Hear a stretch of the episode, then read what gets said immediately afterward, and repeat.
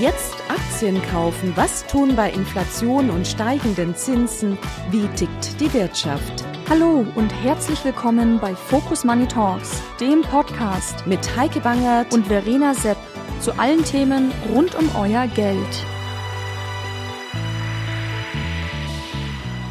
Hallo und herzlich willkommen bei Focus Money Talks im Jahr 2023. Ich bin Heike Bangert und begleite euch heute durch den Podcast. 2023, das klingt so nach Zukunft. Tja, und das ist es ja auch. Wir haben das ganze Jahr vor uns. Für Anleger gibt es ja gute Gründe, das Jahr 2022 schnell ad acta legen zu wollen. Wir drücken also auf den Reset-Knopf und starten nochmals von Null. Es kann nur besser werden, aber stimmt das auch? Darüber habe ich mit Thomas Kruse gesprochen, der Chefvolkswirt von Amundi Deutschland begleitet mich diese Woche durch den Podcast. Thomas, vielen herzlichen Dank, dass du heute Morgen Zeit hast, mit uns irgendwie über das Jahr 2023 zu sprechen. Also wir haben ein katastrophales Jahr 2022 hinter uns und blicken jetzt voller Hoffnung oder vielleicht auch nicht, ich frage dich, ich möchte es nicht vorgeben, in das kommende Jahr. Was sind die Erwartungen? Ist für dich das Glas inzwischen halb, voll oder immer noch halb leer oder vielleicht auch noch deutlicher leer?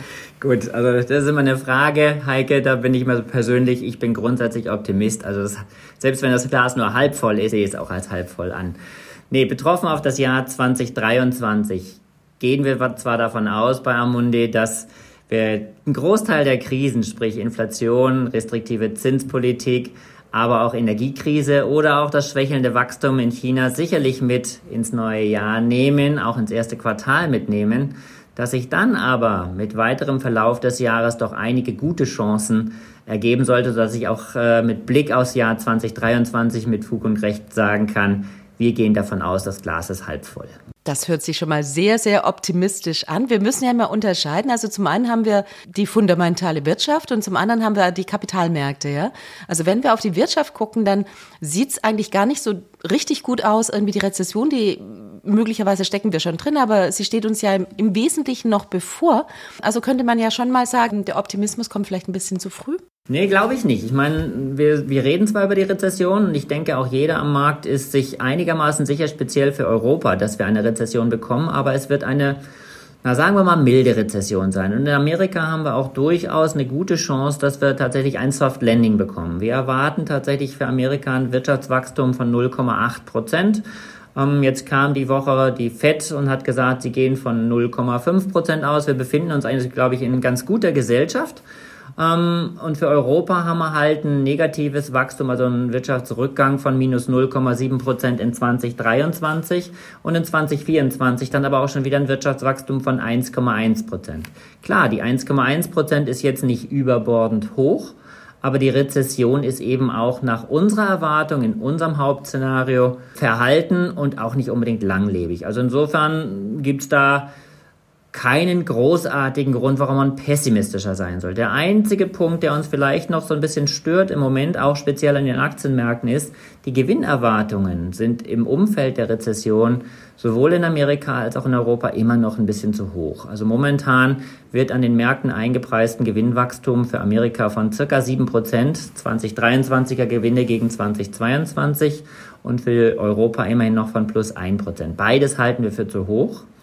Dementsprechend das erste Quartal vermutlich auch etwas schwieriger, weil der Konsum auch unter Umständen etwas leiden könnte. Und da sagen wir, wir kommen eher in die Richtung minus fünf bis minus zehn Prozent. Aber wenn das eingepreist sein sollte, und das sollte so erstes Quartal, spätestens zweites Quartal der Fall sein, dann hat man, glaube ich, eine gute Chance, wenn man in Aktien einsteigt, äh, dass sich das bis zum Ende des Jahres dann auch gut erholt. Mhm. Also wenn die Erwartungen zu hoch sind, würde bedeuten, wir bekommen nochmal eine Korrektur. Kommen, könnte es sein, irgendwie, dass wir nochmal tiefer liegen, als es jetzt der Fall ist und erst dann irgendwie sowas wie eine Erleichterung ist und, und die Börsen dann so etwas fluppig wieder nach oben gehen? Ja, genau so würde ich das formulieren. Also ich denke, was wir momentan haben, sehen wir tatsächlich auch nur als eine Gegenbewegung an. Die ist jetzt nach den Tiefstkursen im September, wo die Stimmung doch wirklich sehr, sehr negativ gewesen ist und die Inflation natürlich relativ hoch und auch begleitet von der Tatsache, dass wir eigentlich Monat für Monat, speziell in Amerika, aber auch in Europa, immer neue Höchstpunkte bei der Inflationsrate gehabt haben, was verbunden damit eine restriktivere Zentralbankpolitik ausgelöst hat. Und wir hatten jetzt schließlich vier Schritte A 75 Basispunkte und jetzt erst im Dezember den letzten mit 50 Basispunkte. Das ist so ein bisschen, würde ich mal sagen, die Erleichterung gewesen. Okay, wir münden jetzt auf den Pfad ein, dass die Zentralbanken weniger restriktiv werden, dass die Inflation tatsächlich zurückkommt und zwar nicht nur die Konsumentenpreisinflation, auch die Produzentenpreisinflation und auch die Kerninflation. So ein bisschen würde ich mal sagen Erleichterung. Aber die kommt natürlich ein Stück vielleicht zu früh. So wie du schon gesagt hast, wir stehen vor einem schwierigen wirtschaftlichen Jahr 2023. Die, die FED hat die ganze Zeit gesagt, wir bekämpfen die Inflation, wir erhöhen die Zinsen, auch wenn es die Konjunktur einige Schrammen kosten könnte. Diese Schrammen, die stehen uns schon noch ein Stückchen weit bevor. Ähm, wie gesagt, ein Soft Landing halten wir für möglich, aber 0,8% Wachstum in 2023 ist halt deutlich unter Produktivitätswachstum und in Europa eine Rezession. Dazu passen jetzt aktuell die Gewinne nicht. Also insofern, wir gehen davon aus, dass das erste Quartal in den Aktienmärkten nochmal eine Korrektur mit sich bringt. Nicht unbedingt tiefer als die Tiefskurse, die wir jetzt in 22 gesehen haben, aber eben doch nochmal ein Stückchen tiefer als das, was wir aktuell haben. Dann allerdings sollten sich nach unserer Meinung März, vielleicht die, die Zentralbanken zum Ende kommen mit ihrer Zinserhöhung und auch China tatsächlich ein komplettes Reopening bekannt geben, sodass da die Wirtschaftsdynamik wieder anzieht, was speziell exportorientierten Ländern wie Deutschland hilft, dann hat man, glaube ich, gute Einstiegsmöglichkeiten. Wir würden also das Jahr 23 defensiv beginnen, aber im Laufe gerade des ersten Halbjahres nach Einstiegsmöglichkeiten suchen, sollten diese Faktoren, die ich eben erwähnt habe, dann auch im Prinzip eingepreist werden. Mhm. Eine Frage noch zur Inflation, bevor wir das Thema überhaupt nicht mehr anschneiden. Das war ja das Thema 2022. Also schieben wir es mal ganz weit weg, aber nichtsdestotrotz könnte es passieren, irgendwie, dass, dass das Risiko, dass alle denken, okay, wir haben die Peak-Inflation schon gesehen, dass es eben doch nicht der Fall ist und dass das nochmal als Risiko zurückkommt. Ja, das ist, eine, das ist eine richtig gute Frage, weil tatsächlich kann man wirklich den Anschein haben, jeder feiert momentan so ein bisschen, dass wir endlich rückläufige Inflationszahlen haben.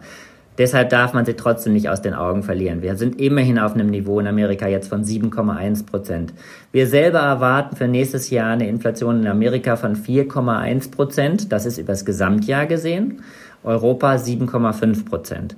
Wenn man sich jetzt mal Q4 gegen Q4 angucken würde, dann sind es allerdings die Zahlen schon deutlich niedriger. Dann sind wir irgendwo bei 2,8 Prozent in den USA, was das vierte Quartal 23 betrifft. In Europa allerdings noch sehr viel höher. Das heißt, wir sind in jedem Falle über den Zentralbankzielen von 2 Prozent und das wird sich auch nach unserer Erwartung 2024 noch nicht ändern. Da haben wir allerdings dann schon Zahlen von 2,4 Prozent für die USA und 3,2 Prozent für Europa. Also immer noch über den Zentralbankzielen, aber doch deutlich rückläufig. Und momentan, wie gesagt, sieht man ja, wir, wir kommen in der Inflation zurück auf 7,1 Prozent äh, für den November, also im Dezember bekannt gegeben für den, von der USA leicht unter dem, was eigentlich erwartet worden ist.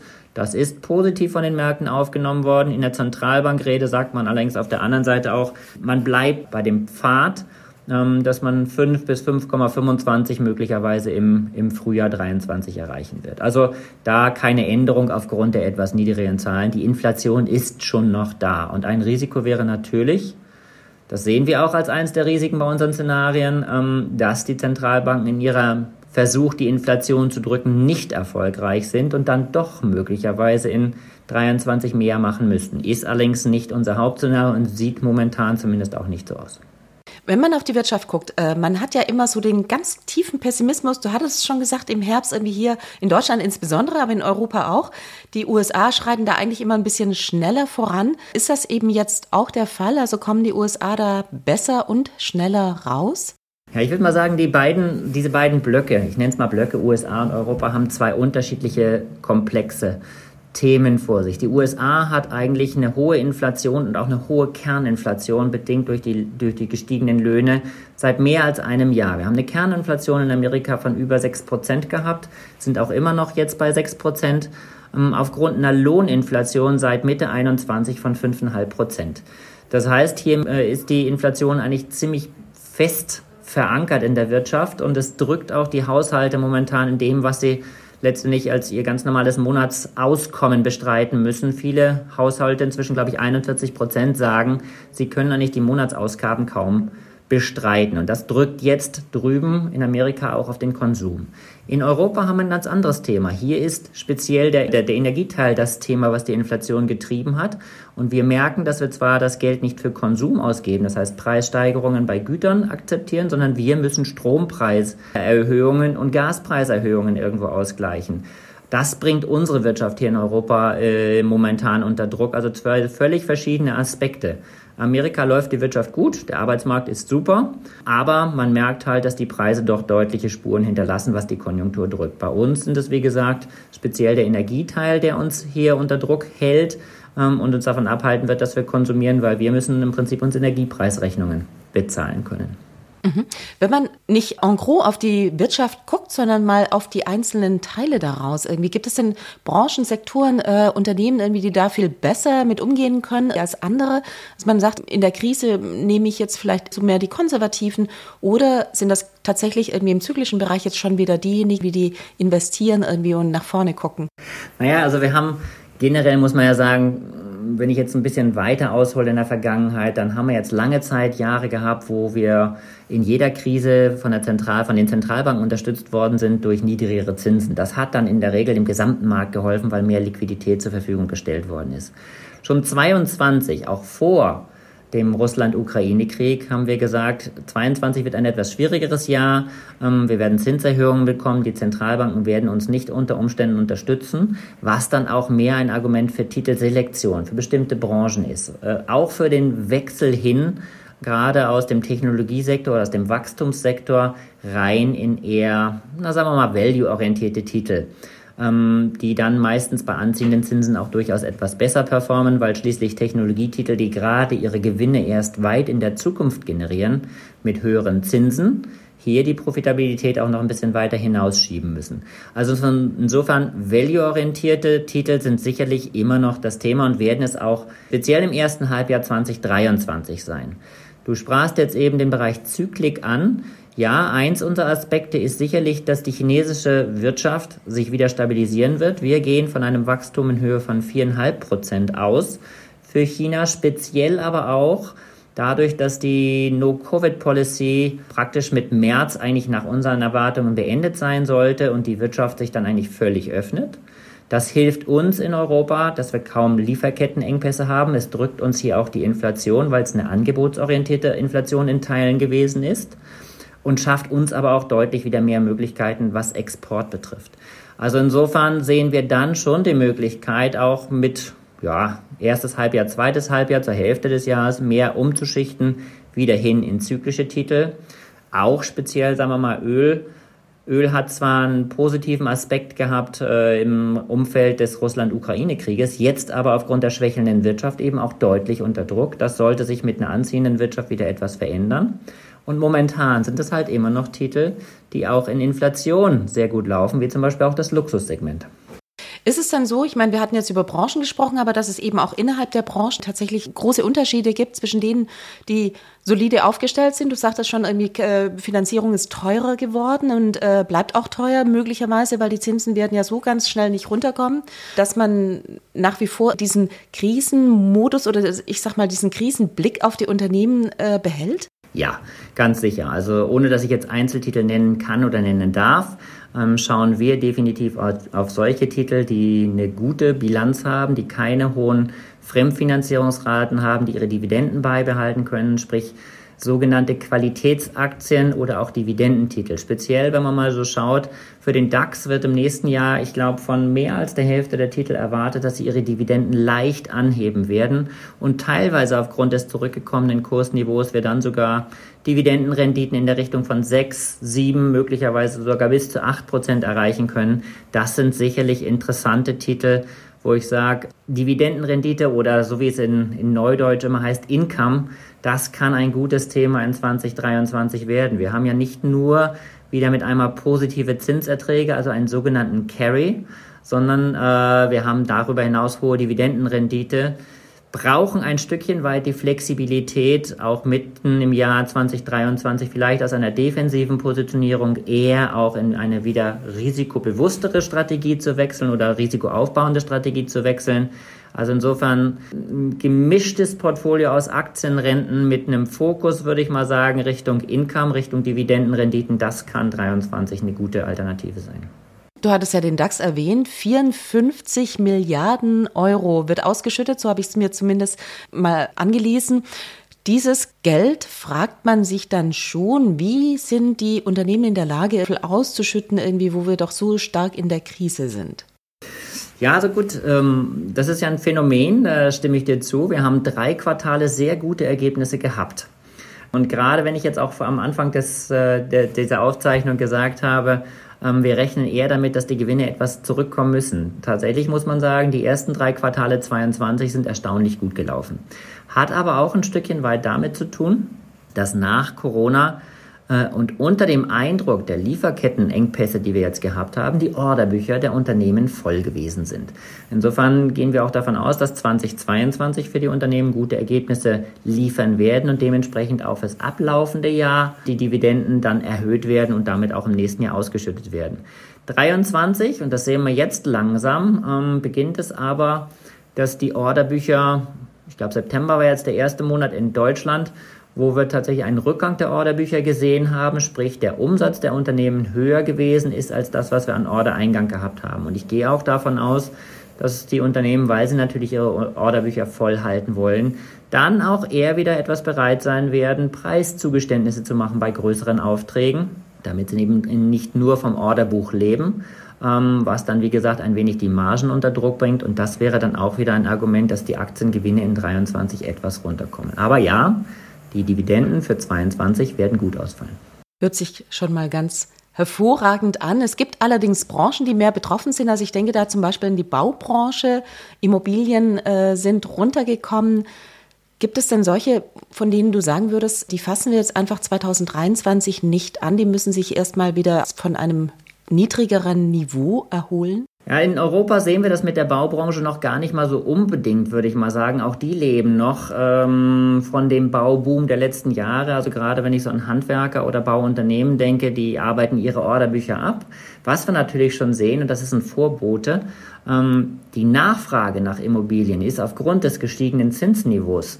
Und wir haben ja ehrlicherweise, ja, würde ich mal sagen, einen Anstieg im zehnjährigen Finanzierungszins von zwei, zweieinhalb, drei Prozent, je nachdem, wie man sich das anguckt, jetzt äh, 21 bis aktuell erreicht. Das drückt natürlich auf die Nachfrage, gerade aufgrund der gestiegenen Immobilienpreise, die wir die letzten Jahre gehabt haben. Trotzdem, der Bau funktioniert noch, noch gut. Ich denke mal, die Bauprojekte in 23 werden deutlich zurückgehen. Wo wir das Ganze aber schon deutlich sehen, ist in Amerika. Da haben wir einen massiven Rückgang äh, im, im Hausbau beziehungsweise auch in der Nachfrage. Und das ist wirklich mal der Sektor in Amerika, wo wir am meisten sehen, dass wir irgendwo Richtung einer konjunkturellen Abschwächung gehen. Da wären wir momentan vorsichtig. In Europa kann das ganze Thema noch kommen, aber jetzt ähm, nachdem die Inflationsdaten etwas niedriger ausgefallen sind, sieht man ja auch das Interesse wieder an sogenannten Real Estate-Werten, die einigermaßen gut mit anspringen. Also wie weit die Krise, was den Bau betrifft, in Europa ausfällt, das werden wir in 2023 erst noch sehen müssen. Es ist ja immer so eine Frage, irgendwie das eine ist kurzfristig, also wir gucken in 2023 oder wir, wir sind im Jahr 2023 und wir gucken wie auf das Gesamtjahr, aber wir gucken natürlich auch ein bisschen nach vorne und fragen uns, was sind die Trendthemen, also wo muss ich investiert sein für das jetzige Jahr, wo muss ich allerdings investiert sein in den laufenden Jahren? Ein Punkt hattest du schon erwähnt, wir haben wieder Zinsen. Und auch Anleihen äh, sind ein Feld, mit dem man tatsächlich irgendwie rechnen kann. Das war in den vergangenen Jahren nicht so. Aber ich will das nicht vor, vorwegnehmen. Welches sind die anderen Felder dazu? Also ich glaube zunächst mal der Kommentar, den du angestoßen hast, nur auf das Gesamtjahr zu gucken, wäre gerade für ein Jahr wie 2023 viel zu früh. Also hier kommt es tatsächlich so ein bisschen auch auf den Verlauf an. Wie gesagt, die Krisen nehmen wir ein Stückchen weit über den Jahreswechsel mit rüber. Wir erwarten noch, dass die Aktien korrigieren müssen aufgrund der Gewinnrevision. Das heißt, das erste Quartal sollte obwohl es normalerweise saisonal eigentlich immer ein ganz gutes Quartal ist, eher etwas schwächer ausfallen, auch bis in das zweite Quartal hinein. Das heißt, bis dahin würden wir uns eher defensiver aufstellen, würden, auch wenn ich jetzt Aktien eine Position habe, eher vermutlich USA übergewichten, weil die in Krisensituationen doch meistens relativ gut sind und auch der Dollar von dem aktuellen Niveau noch etwas profitieren könnte unter Krisenszenarien. Auf der anderen Seite dann aber speziell Staatsanleihen, auch Unternehmensanleihen, wo wir jetzt schon davon ausgehen, dass wir über die Hochpunkte speziell bei länger laufenden Anleihen, was die Zinsen betrifft, hinweglaufen und dementsprechend Rentenanlagen davon profitieren können.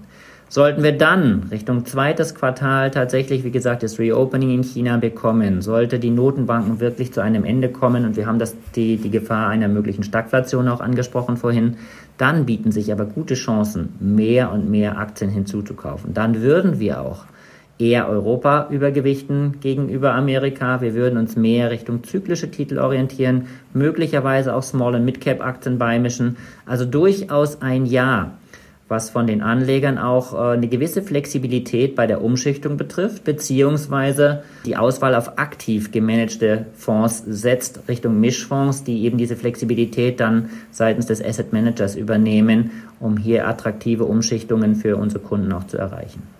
Es gibt ja sehr viele Anleger, die auch sehr gerne in ETFs investieren. Das hat seine Gründe irgendwie. Zum einen sind sie günstiger, zum anderen ist es eben sehr flexibel irgendwie zu handhaben. Das mag zwar mit aktiv gemanagten Fonds genauso sein, aber äh, man hat eben dann doch oftmals eben auch Themen vor Augen. Wenn du auf Trends guckst, äh, langfristige Trends, das muss jetzt nicht unbedingt das sein, irgendwie, was sich im Laufe des Jahres, wie, wie wir uns aus der Krise bewegen.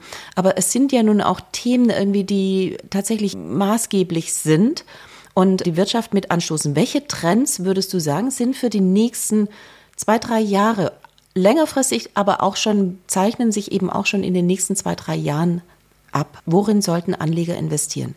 Gut, da fällt mir jetzt als erstes mal ein das Thema nachhaltige ja, Wirtschaft, nachhaltige Energiewende etc. Alles das, was 2022 auch unter dem, ich nenne es mal Pragmatismus, der notwendig war im Umfeld des Russland-Ukraine-Krieges aufgrund der äh, Engpässe hinsichtlich unserer Gasversorgung ein Stückchen weit in den Hintergrund geraten ist. Das sind Trends, die haben wir nicht verschoben, sondern wir haben sie nur ein Stückchen zurückgeschoben. Wir werden, wenn wir äh, in 2045, 2050 CO2-neutral sein wollen, werden wir Investitionen tätigen müssen, gerade in diesem Bereich, was Energieinfrastruktur betrifft und so weiter und so fort, ähm, investieren müssen und auch stark mit privatwirtschaftlicher Beteiligung. Also da würde ich durchaus Themen sehen, die jetzt gerade für die nächsten Jahre sicherlich sehr interessant sind. Dann kürzerfristig vielleicht, wir haben jetzt lange Zeit eine Phase gehabt eines starken Dollars. Und zwar nicht nur gegen den Euro, sondern eigentlich gegen sämtliche G10-Währungen, wenn ich mir den Dollar-Index anschaue. In dem Augenblick, wo die Notenbank jetzt, die amerikanische Notenbank war ja äh, aggressiv in ihren Erhöhungsschritten, wenn sie jetzt zum Ende kommen wird, die Krise auch ein Stückchen weit in den Hintergrund gedrängt wird und die weltwirtschaftliche Wachstumsdynamik wieder etwas zunimmt, gehen wir davon aus, dass speziell auch der Dollar etwas verlieren wird. Nicht zwingend immer alles gegen den Euro, weil der Euro hat noch seine eigenen Probleme, möchte ich mal behaupten, aber als äh, Währung gegenüber den GC-Währungen ist der, ist der Dollar durchaus eine der überbewertetsten. Insofern hier wäre ich vorsichtiger. Und dann sage ich natürlich auch, wenn wir durch diese Krise gegangen sind, wenn wir durch die Rezession gehen in Europa speziell, äh, aber auch dann das Soft Landing in Amerika, dann kommen wir vielleicht nicht unbedingt in eine Phase, wo wir so eine, ja, ich nenne es mal frühzyklische Konjunktur bekommen. Dennoch, zyklische Titel sind interessant, Small- und Mid-Cap-Titel sind interessant auf Sicht der nächsten eins, zwei Jahre. Auch hier würden wir uns eher äh, wieder stärker engagieren, als wir das jetzt momentan vielleicht getan haben. Mhm. Es sind ja die deutschen Aktien, wir hatten über Deutschland gesprochen, der Pessimismus war enorm groß, aber auch der DAX hat entsprechend schlecht abgeschnitten. Das hatte ganz offensichtlich seine Gründe, aber könnte das eben sein, dann ähm, müsste man auch wieder mehr den Blick auf Europa richten, kann man auch wieder den Blick auf Deutschland und auf den DAX. In jedem Falle. Also das würde ich ganz bestimmt so sagen. Wenn ich jetzt mal unsere, unsere konjunkturellen Prognosen für die einzelnen europäischen Mitgliedsländer angucke, dann ist Deutschland sicherlich jetzt für 22 mit eines der schwächeren Länder, tatsächlich mit minus 0,7 Prozent. Gleiches erwarten wir auch für die Eurozone in Summe. Dennoch andere Länder innerhalb der Eurozone sinken nicht unbedingt in eine Rezession in 23. Tatsächlich muss man aber auch sagen, in 24 sieht es genauso aus. Wenn wir also für die Europäische Union 1,1 Prozent erwarten, dann ist das in Deutschland auch der Fall. Wo kommt das Ganze im Prinzip her? Wir sind eine Exportnation. Wir haben momentan das Thema Energiekrise mit am meisten. Unsere Abhängigkeit von äh, russischen Gaslieferungen war mit am höchsten. Das heißt, wir haben momentan die, die größten Schwierigkeiten, letztendlich unseren Gasbedarf oder unseren Energiebedarf zu decken. Und wir leiden auf der anderen Seite auch gleichzeitig dadurch, dass die chinesische Wirtschaft doch deutlich zurückgekommen ist. Also in diesem Jahr erwarten wir 3,2 Prozent in China, was ja deutlich unter dem ist, was, was wir sonst an China in den letzten, na sagen wir im letzten Jahrzehnt an Wachstumszahlen gewesen, äh, gewöhnt gewesen sind. Und das trifft natürlich unseren Export massiv. USA und auch China sind die beiden Länder außerhalb der Europäischen Union, wenn man die Europäische Union als Block versteht, äh, in die, die hin wir am meisten exportieren. Sollte jetzt aber China wieder deutlich anziehen, dann hat das für Deutschland natürlich gerade mit Blick auf 2024 auch gute Chancen. Und deshalb sind wir für Deutschland jetzt nicht, nicht negativ, äh, was den, den weiteren Verlauf von 23 und auch das Jahr 24 betrifft. Mhm. Bedeutet aber, wir können so weitermachen, wie wir es früher immer gemacht haben. Das mit der alte und neue kranke Mann Europas ist natürlich äh, ein Etikett, das wir nicht so gerne mögen, aber durchaus begründet ist. Aber nichtsdestotrotz, du sagst 2024 äh, würde sich das wieder auflösen. Aber man fragt sich schon, ist dieses Geschäftsmodell, das wir da haben als Deutschland, ist das tatsächlich irgendwie auch auf die kommenden Jahre und Jahrzehnte immer und immer wieder nachvollziehbar oder müssen wir vielleicht nicht doch irgendwas ändern? Also ich glaube schon, wir müssen was ändern. Und man sieht ja auch, also die Krisen, sowohl die Corona-Krise als auch jetzt der Russland-Ukraine-Krieg, hat uns ja doch gezeigt, dass diese Globalisierung, die wir die letzten 10, 20 Jahre betrieben haben, das heißt Produktion immer weiter in Niedriglohnstandorte zu verlegen, etwas außer Acht gelassen hat, nämlich die Risikoprämien, die diese Länder zum Teil mitbringen. Das ist vernachlässigt worden.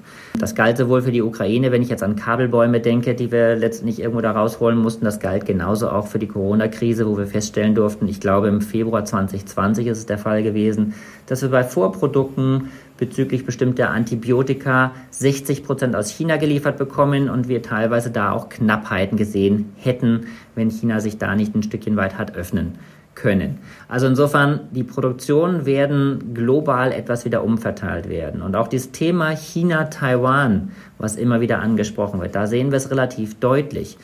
Taiwan ist klassisch für ja, eine Konzentration in der Halbleiterfertigung.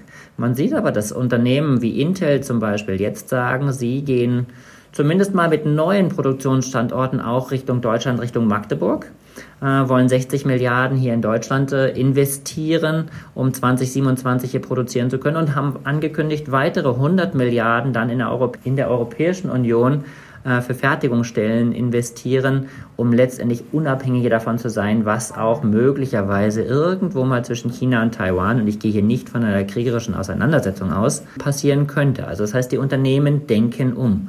Und wenn wir an unsere Demografie in Deutschland denken, dann muss ich sagen, müssen wir auch feststellen, ähm, wir sind zukünftig nicht mehr ein stark produzierendes Land, sondern wir brauchen Innovation.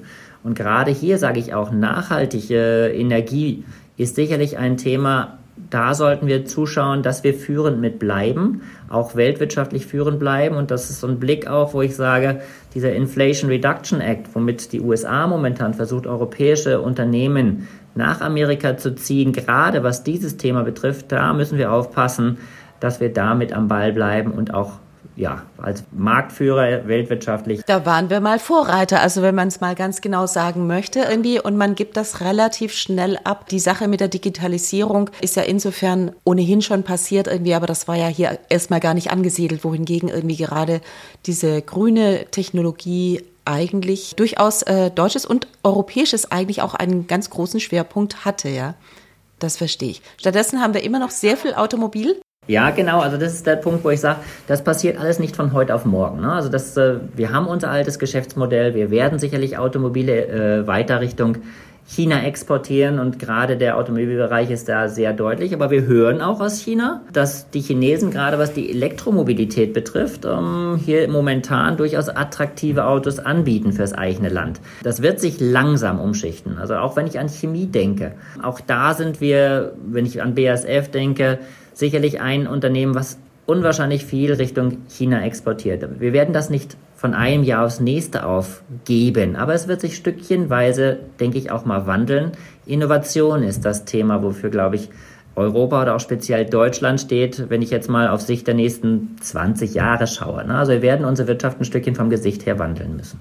Dann blicken wir mal gar nicht 20 Jahre voraus, sondern noch mal ganz kurz irgendwie die allerletzte Frage 2023. Du bleibst dabei mit Optimismus das Jahr beginnen, um dann ähm, tatsächlich irgendwie zu besseren Ergebnissen zu kommen. Wie hoch ist der Anleihenanteil? Es gibt ja inzwischen da auch wieder ganz ordentliche Zinsen. Das ist ja nicht nur zur Risikodiversifizierung, sondern durchaus eben inzwischen auch wieder ein Investmentthema geworden. Also wie würdest du so ein Portfolio zusammenstückeln wollen? Mhm. Also wenn ich, wenn ich mal schaue, wir sind Mitte des Jahres 22, sind wir in diesen Korrekturmodus auch eingestiegen, was unsere Portfolien betrifft. Und ich das modellhaft mal be beziffern soll, haben wir damals unseren Staatsanleihenanteil tatsächlich in einem 50-50 Portfolio bis auf 42 Prozent hochgefahren. 13 Prozent sind dann auf der anderen Seite eher so Rohstoff- oder Unternehmensanleihen gewesen ähm, und nur noch 35 Prozent Aktien. Also durchaus ein hohes Gewicht für Staatsanleihen, was wir seit Jahren, wenn nicht fast Jahrzehnten eigentlich nicht gehabt haben. Ähm, Staatsanleihen sind immer mehr in den Hintergrund geraten, hatten vielleicht noch ein Gewicht von circa 10 Prozent in der Phase der Niedrigzinsen, eigentlich nur noch aus Liquiditäts- und Sicherheitsgedanken. Im Moment haben wir allerdings, wie gesagt, dieses Korrekturportfolio mit 42 Prozent. Das würden wir im nächsten Jahr wieder dahingehend ändern, dass wir bei den Aktien eher wieder Richtung 50 Prozent kommen die Staatsanleihen etwas zurückdrehen und die Unternehmensanleihen im Laufe des Jahres 23 wieder hochgewichten. Da sehen wir auch gerade für institutionelle Investoren eigentlich eine erste Klasse mit überschaubarem Risiko, das gut laufen sollte. Das hat einen Teil Aktiencharakter. Wir gehen davon aus, dass die Credit ein Stückchen zusammenlaufen werden. Und wie gesagt, der Zins auch jetzt über den Hochpunkt läuft. Also insofern dann in 23 vermutlich auch wieder spätestens in 24 eine positive Performance generieren wird. Und auch das haben wir jetzt im Dezember in der Notenbanksitzung der FED gesehen. Die prognostizieren eigentlich, dass sie in 24 schon mehr als das, was wir eigentlich so am Markt erwarten, auch an Zinssenkungen vornehmen können. Also insofern schon, glaube ich, ein gutes Investment, auch momentan auf der Rentenanseite investiert zu sein und dann in 23 erst wieder zur Mitte des Jahres oder vielleicht sogar erst im dritten Quartal Richtung Aktien umzuschichten.